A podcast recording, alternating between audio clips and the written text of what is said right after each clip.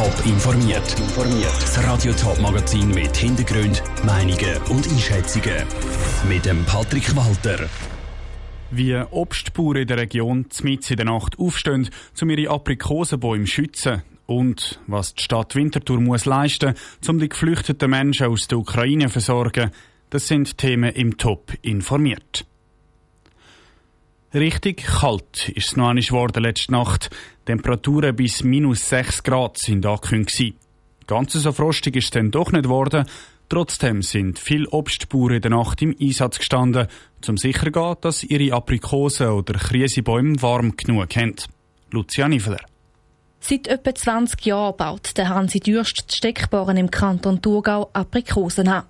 Damit er die Früchte auch kann ernten braucht es viel Arbeit, besonders wenn es wie jetzt im Frühling nochmal Frost gibt. Die Bäume haben nämlich schon Blüten getrieben, sie dürfen darum nicht mehr zu kalt haben. Aus dem Grund ist der Hansi Dürst die Nacht auch aufgeblieben, der Wetterbericht und das Thermometer ganz genau im Auge.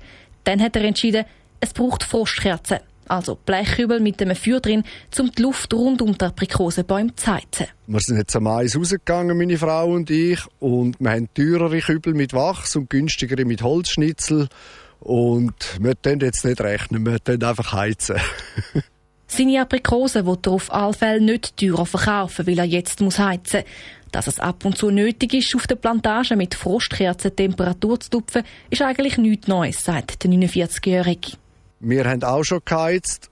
Schlimm wird es, wenn man drei, vier, fünf Nächte muss, aber wir haben auch schon drei, vier Jahre nicht geheizt und jetzt haben wir die letzte Zeit fast jedes Jahr.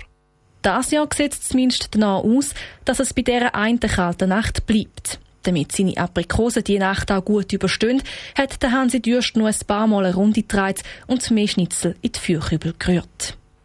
Der Beitrag von der Lucia Niffler. Neben Frostkerzen haben die Landwirte noch andere Möglichkeiten, um ihre Bäume zu schützen. Gerade bei Krise haben die Bauern zum Beispiel auch Blachen gespannt, um die Pflanzen zu schützen. Die Bilder, die das Wochenende aus ukrainischen Städten gekommen sind, nachdem die russischen Truppen abgezogen sind, sind um die Welt gegangen. Sie zeigen tote Zivilisten auf der Straße erschossen. Während die Welt Antworten verlangt, kommen mehr und mehr geflüchtete Ukrainerinnen und Ukrainer in der Schweiz an, mehr als 23.000 inzwischen. Viele kommen auch auf Winterthur. Wie die Stadt mit dem umgeht und was für Schwierigkeiten das es gibt, hat der Jonas Mielsch, der Sozialvorsteher Nicola Galladay, gefragt. Wir haben aktuell etwa 200 Familien, die in der Stadt Winterthur sind. Äh, ein Teil, der gekommen ist über äh, den Empfangsstelle vom Kanton Zürich, gewisse, die laufend auch wieder äh, auftauchen bei uns, äh, woanders gekommen ist. Also ich denke, es ist eine anspruchsvolle Situation und letztlich äh, müssen die Winterthur so wie die anderen Gemeinden und Städte, wir müssen schauen, dass wir die ganz grosse Flüchtlingsbewegung, die schon da ist, äh, möglicherweise aber auf uns zukommt, dass wir die auf eine gute Art können, ähm, unterbringen in einem ersten Schritt und dann nachher auch integrieren, gerade für den Fall, falls sie länger werden da bleiben müssen.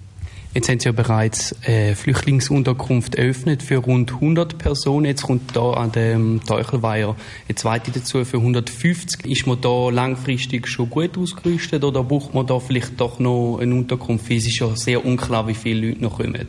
Ja, wir sind sehr froh, dass wir jetzt eigentlich in sehr kurzer Zeit zwei recht grosse Unterbringungsmöglichkeiten können schaffen für 250 Leute. Das lässt sich auch noch ein bisschen verdichten. Aber äh, wir gehen davon aus, aufgrund von der Entwicklung, dass wir auch weiter müssen nach grossen Unterbringungsorten suchen und aber auch äh, den Aufruf wiederholen, dass äh, private Vermieter, Wohnbauträgerschaften, die ganze Wohneinheiten haben, äh, äh, die so uns würden überlassen, äh, dass man da sehr interessiert ist. Da haben wir einen Aufruf gemacht, da hat es schon Rückmeldungen gegeben, da müssen wir weitergehen. Wir gehen davon aus, dass wir uns auf etwas Größeres vorbereiten äh, und dass es noch weitere Unterbringungsmöglichkeiten bräuchte. Jetzt kommt ja ein riesiger Strom von Flüchtlingen, äh, vor allem in der Stadt Zürich an. Hoffen Sie sich da oder wünschen Sie sich da auch ein bisschen mehr Unterstützung vielleicht vom Bund?